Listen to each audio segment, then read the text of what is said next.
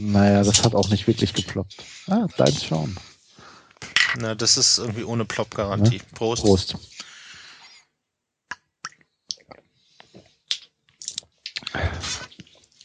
Ja, wir trinken heute Vivat Maisacher Räuber Kneißl. Das dunkle Bier aus der Brauerei Maisach nach echtem Schrot und reifem Korn. Ähm, ja, das äh, wird gebraut von der Brauerei Maisach. Maisach ist ein kleines Städtchen, ähm, etwas ähm, westlich von München. Und äh, ich kenne das ganz gut, weil mein Vater, der sozusagen der erste Bierspender dieses Podcasts ist, mir dieses Bier mitgebracht hat und weil ich das bei ihm zu Hause schon mehrfach getrunken habe. Ein Hoch auf den Spender. Prost. Prost. äh, singen tun wir jetzt nicht, das ersparen wir euch. Ich lese dafür den Klappentext vor. De Woch fängt schon gut an. Das waren mit seine letzten Worte, bevor er, der Räuber Matthias Kneißl, am 21. Februar 1902 mit der Guillotine hingerichtet wurde. Auch heute wird Matthias Kneißl von der Bevölkerung im Münchner Westen zwischen Dachau und Maisach als bayerischer Robin Hood verehrt. Die Wilderei, bedingt durch sein ärmliches Leben, war immer Zielscheibe der Obrigkeit. Zur Erinnerung an den berühmt-berüchtigten Räuber Matthias Kneißl brauen wir unser Räuber Kneißl Dunkel genau nach damaliger Rezeptur. Ja, und wie schmeckte die damalige Rezeptur? Ich bin ja nicht so der Fan von den Dunkelbieren. Weiß ich nicht, vielleicht weil ich Angst vor dem Dunkeln habe. Ähm, nee, also ich habe irgendwie so das Problem mit den meisten Dunkelbieren, genauso wie mit vielen Whiskys, dass sie mir zu torfig schmecken. Also da kommt irgendwie so ein bisschen die, die Erde und der Torf durch und das schmeckt mir einfach nicht. Also von daher, natürlich kann man es trinken, weil es ist Bier. das ist klar. Aber äh, es wird nicht in meine Stamm, also es wird nicht eines meiner Stammbiere werden. Naja, da, also dafür schmeckt's mir sehr gut. Ähm, ich mag dieses, dieses Kräftige an dem Bier sehr gut und insbesondere nach anstrengenden Tagen, was jetzt heute jetzt eigentlich nicht war, ist das ein sehr schönes Bier, um den, den, äh, den Tag Revue passieren zu lassen. Und, ja. Gut, ähm, fangen wir an mit dem Hauptteil.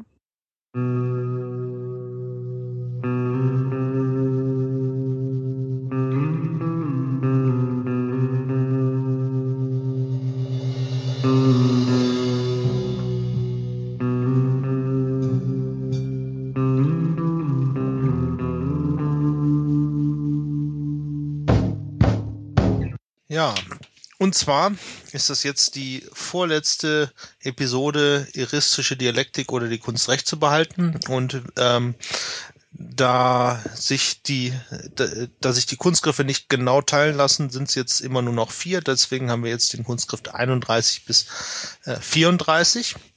Und äh, ich schlage vor, ich fange mal mit dem Kunstgriff 31 an. Bitte. Das ist wieder ein langer. Willst du den nicht machen? nee, nee, du darfst auch mal. Oh. Wo man gegen die dargelegten Gründe des Gegners nichts vorzubringen weiß, erkläre man sich mit feiner Ironie für inkompetent. Was Sie da sagen, übersteigt meine schwache Fassungskraft. Es mag sehr richtig sein, allein ich kann es nicht verstehen und begebe mich und begebe mich alles Urt Urteils. Komische Ausführung, aber es steht da so, ne? Ja, das ist halt altes Deutsch, ne? Hm, ja. Man darf den Kunstgriff nur da brauchen, wo man sicher ist, bei den Zuhörern in entschieden höherem Ansehen zu stehen als der Gegner. Zum Beispiel ein Professor gegen einen Studenten. Eigentlich gehört dies zum vorigen Kunstgriff und ist ein Geltendmachen der eigenen Autorität statt der Gründe auf besonders maliziöse Weise. Der Gegenstreit ist, erlauben Sie, bei Ihrer großen Penetration muss es Ihnen ein leichtes sein, es zu verstehen, und kann nur mein, meine schlechte Darstellung schuld sein. Und nun ihm die Sache so ins Maul schmieren, dass es sie nolens volens verstehen muss und klar wird, dass er sie vorhin wirklich nur nicht verstand. So ist's rhetoriert. Er wollte uns Unsinn insinuieren.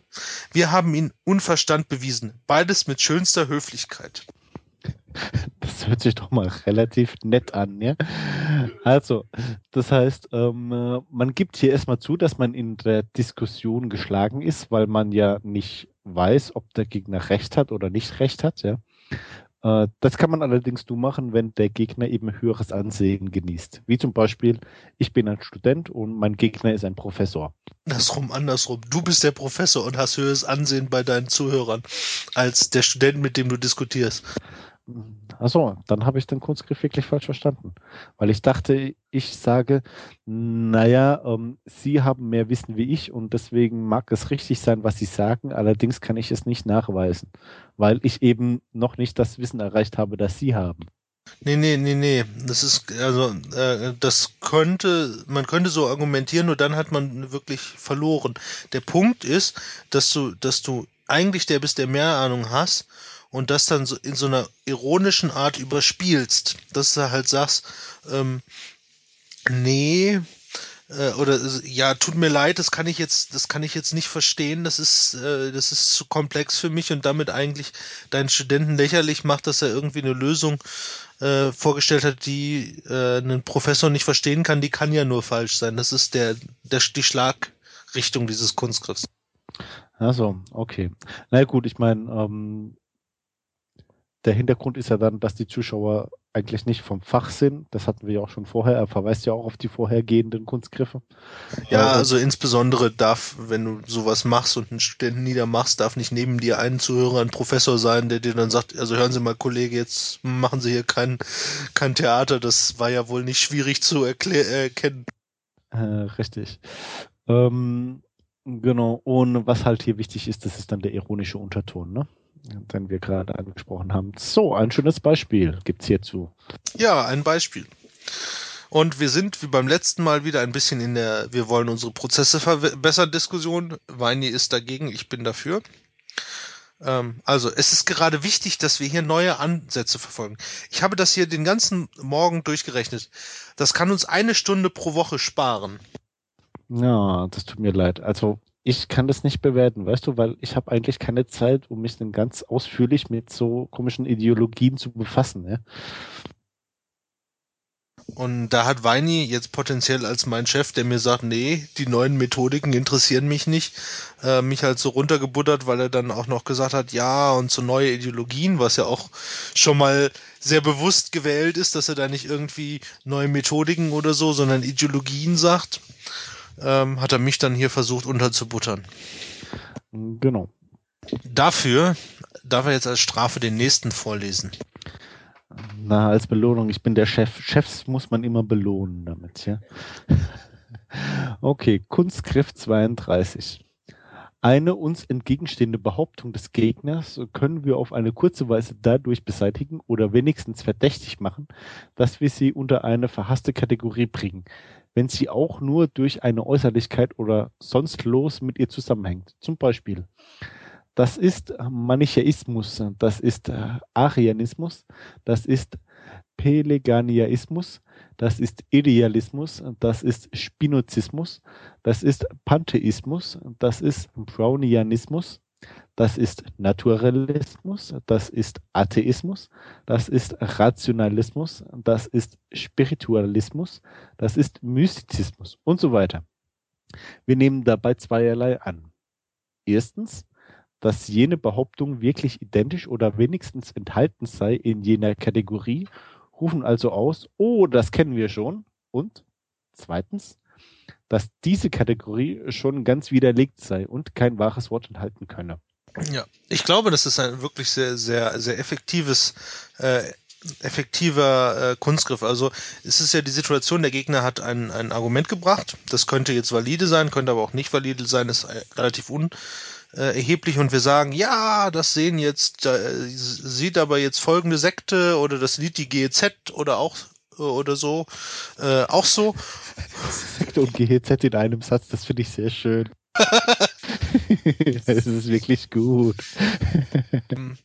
Und dadurch, dass man das halt in die, Idiot äh, in die ähm, GEZ-Religion einsortiert, diskreditiert man eigentlich das Argument. Obwohl, man sagt ja so, das, das, äh, wenn man so das Alte Testament liest, Da gibt's so äh, heute total bescheuert anklingende Aussagen darüber, wann eine Frau unrein ist. Und ähm, das sind halt religiöse Vorschriften. Und wenn man das mal nachguckt, stellt man fest, okay, das waren damals einfach notwendige Hygienevorschriften, die halt ein bisschen veral veraltet sind. Aber dadurch, dass man die halt in diese religiöse Ecke drängt, kann man sie dann als religiös für völlig bescheuert erklären, wenn man halt gegen Religion ist und damit entkräften. Hast du da ein Beispiel? Aber das ist mir jetzt gerade, jetzt ist mir, mir gerade eingefallen, da müsste ich jetzt ins äh, Alte Testament gucken und durchsuchen. Ich habe da, ich bin nicht so bibelbelesen. Ach so, ah, schade, das hat mich jetzt interessiert. Aber nichtsdestotrotz, ja. Also, ähm, ähm, gehen wir zum Beispiel. ja. Okay, äh, diesmal bin ich daran. Ja. Also, ich glaube nicht dran, dass wir hier etwas verbessern müssen. Wir machen hier eine gute Arbeit und die Kunden schätzen es. Du glaubst, du glaubst, hier geht es nicht um deine Religion, hier geht es um Fakten und nachgewiesene Potenziale. Schon haben wir wieder den Glaubensstreit, ne? Ja, ja, ja, das ist eigentlich eine schöne Sache. Er hat dann, er hat dann nur ein einziges, also der Weini hier, hat nur ein einziges Wörtchen gesagt, nämlich ich glaube und nicht gesagt, ich denke oder so. Und dann schieße ich, schieße ich das schon in die religiöse Ecke und mache ihn als alten Materialisten. Ähm, drängen ihn in die Defensive. Genau. Das kann man halt hier wirklich sehr schön machen, weil viele Leute sagen einfach äh, gewisse Floskeln so vor sich hin, ja, wie zum Beispiel ich glaube, ja, hat ja erstens mal nichts wirklich mit Religion zu tun, aber wenn der Gegner dann gleich drauf anspringt und sagt, ja, hier Glaube und wir sind ja nicht in der Religionswissenschaft und so, dann hat man natürlich relativ wenig dagegen zu sagen. Ich könnte jetzt sagen, naja, ich habe ja nicht wirklich äh, gesagt, ich glaube im Sinne der Religiosität. Ähm, das Thema ist in dem Moment schon vorbei, weil ich eigentlich schon verloren habe. okay, machen wir den nächsten Kunstgriff. Kunstgriff 33. Das mag in der Theorie richtig sein, in der Praxis ist es falsch. Durch dieses Sophisma gibt man die Gründe zu und leugnet doch die Folgen. Im Widerspruch mit der Regel a ratione ad rationum valet consequentia. Jene Behauptung setzt eine Unmöglichkeit. Was in der Theorie richtig ist, muss auch in der Praxis zutreffen. Trifft es nicht zu, so liegt ein Fehler in der Theorie. Irgendetwas ist übersehen und nicht in Ansch Anschlag gebracht worden. Folglich ist es auch in der Theorie falsch. Ja, also hier wird eben der Grundsatz angenommen, dass Theorie und Praxis zusammengehören. Und äh, dementsprechend kann das eine nicht stimmen, wenn in dem anderen ein Fehler vorliegt, beziehungsweise wenn in dem einen ein Fehler vorliegt, kann das andere nicht stimmen. Ja, äh, wobei die Praxis in der Regel recht hat, also wenn, wenn sie dann passiert, nicht? genau, also hier wird der Empirie oder der Empirik äh, ein wirkliches Übermaß eingeräumt, das so zunächst erstmal sehr schön genutzt werden kann. Eben in Spezialfällen kann man dann sagen, naja, guck, in diesem Spezialfall trifft es ja nicht zu. Das wäre dann auch wieder ein Kunstgriff, in dem man eben das, den Diskussionsgegenstand so klein runterbricht und auf eine spezielle Sache anwendet, in der es eben nicht stimmt. Und äh, hier kann man diese zwei Kunstgriffe auch sehr schön miteinander verbinden. Man geht eben in die Praxis und sucht sich einen Spezialfall, den alle kennen und sagt, naja, guck mal, hier dran stimmt das nicht, deswegen ist deine Theorie auch falsch. Ja, interessant finde ich an der Stelle, man hat ja oft so diese Aussage, ja, das mag ja in der Theorie richtig sein, aber in der Praxis nicht. Und ich, also ich weiß nicht, wie es dir geht, aber mir erschien das dann oft stimmig, dass es halt in der Praxis ähm, dann doch anders aussieht als in der dargestellten Theorie. Was aber wahrscheinlich einfach an der Unschärfe den, der Theorien liegt, ne? Weil ja, so ich meine, ähm, ich habe für mich eben gerade bei den ganzen Theorien und Methoden, die ich gelernt habe, habe ich dann immer gesagt so, naja, du kannst die Lehre nicht eins zu eins in der Praxis anwenden, weil die Lehre geht immer von einem optimalen System aus.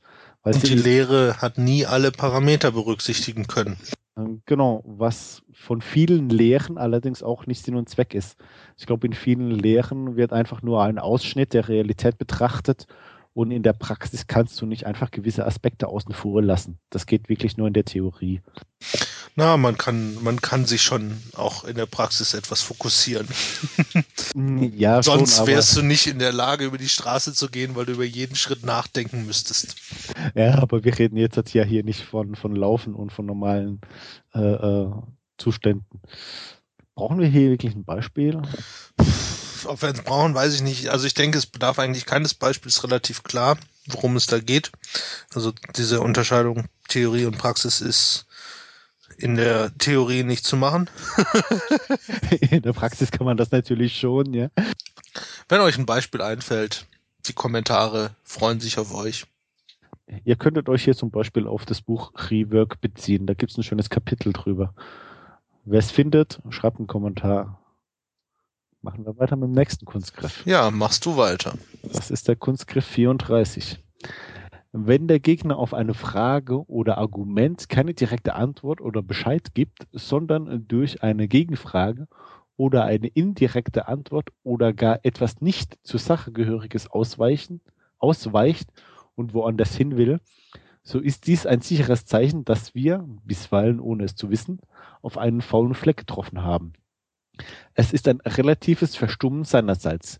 Der von uns angeregte Punkt ist also zu urgieren und der Gegner nicht vom Fleck zu lassen. Selbst dann, wenn wir noch nicht sehen, worin eigentlich die Schwäche besteht, die wir hier getroffen haben. Ja, also folgende Situation. Wir bringen ein valides Argument. Und der Gegner ignoriert ähm, und dann ist es eigentlich wahrscheinlich, ähm, dass wir hier einen wunden Punkt ge ge getroffen haben. Aus irgendeinem Grund geht er ja auf dieses Argument nicht ein. Und äh, das könnte ja eine Schwachstelle sein und deswegen hier volle Kanne rein, nicht? Genau. Das ist hier, glaube ich, auch der Gegenpart zu dem Kunstgriff, den wir vorhin hatten, bei dem es darum geht, dass man, wenn man in einer Diskussion verloren hat, man einfach versuchen soll, auf einen anderen, auf eine andere Diskussion auszuweichen oder etwas einfach nicht zur Sache gehöriges vorzutragen beziehungsweise ähm, passt auch zu dem äh, aus dem Begriff aus der letzten Episode, also aus der letzten eristischen Dialektik, wo der Gegner halt böse wird. Hier wird er nicht böse, sondern weicht aus, was sozusagen eine andere Strategie ist, seine, seine, seine Schwäche zum Schiffen. Genau. Und wie gesagt, sobald wir merken, dass da etwas faul ist, weiter drauf einpieksen, Salz in die Wunde, bis er schreit. Okay, machen auch, machen wir auch hier ein Beispiel. Also, können wir uns nicht bitte darauf konzentrieren, die Prozessänderungen ordentlich einzuführen, die wir bereits beschlossen haben? Aber die neuen Änderungen sehen viel spannender aus. Hallo? Könntest du bitte sagen, warum wir deiner Meinung nach nicht die bisherigen Prozessänderungen zu Ende führen sollen? schönes Beispiel, glaube ich, auch nicht so un, äh, selten in der Praxis. Einer will unbedingt irgendeine neue Prozessänderung machen, aber man ist ja noch mittendrin. Und wir haben gesagt, warum machen wir denn das, was wir jetzt hier angefangen haben, nicht erst zu Ende und dann gucken wir, was wir als nächstes machen. Dass da dann gar kein Argument kommt, weil er eigentlich nur begeistert ist, was Neues zu machen. Genau, also das heißt, der kontinuierliche Verbesserungsprozess wird im Kreise geführt und nicht zu Ende gedacht. Ja, Gut, damit wäre diese Episode zu beschließen, wenn du keine Last Pearls of Wisdom mehr hast. Nee, nicht wirklich. Ich glaube, ja, doch, wir können dann aufhören. Also, das heißt, wir kommen zum Ende, ne? Ja, also, das war die, äh, das war die Episode zur eristischen Dialektik Kunstgriff 31 bis 34. Wir weisen nochmal auf unser Blog quotidianität.de hin quotidianität.de mit T. Ähm, Vorschläge für neue Episoden, Fragen, Anregen, Kritik, alles in die Kommentare im Blog packen. Wer uns unterstützen will, unsere Amazon Wunschlisten freuen sich auf euch. Auch der Flatter-Button und Spenden von Bier, wie an diesem Tag, nehmen wir natürlich auch gerne entgegen und dann könnt ihr euer Lieblingsbier hier auch positioniert sehen, ne? Ein Hoch auf den Spender. Nochmal. Ein Hoch auf den Spender. Und in diesem Sinne, wir haben ja keine Ahnung aber eine Meinung. Und die vertreten wir auch. Und tschüss. Tschüss.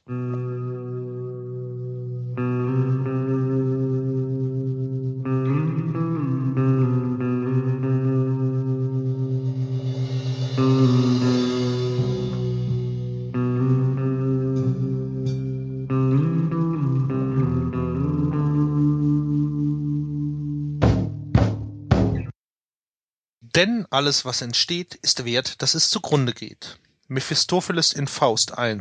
Johann Wolfgang von Goethe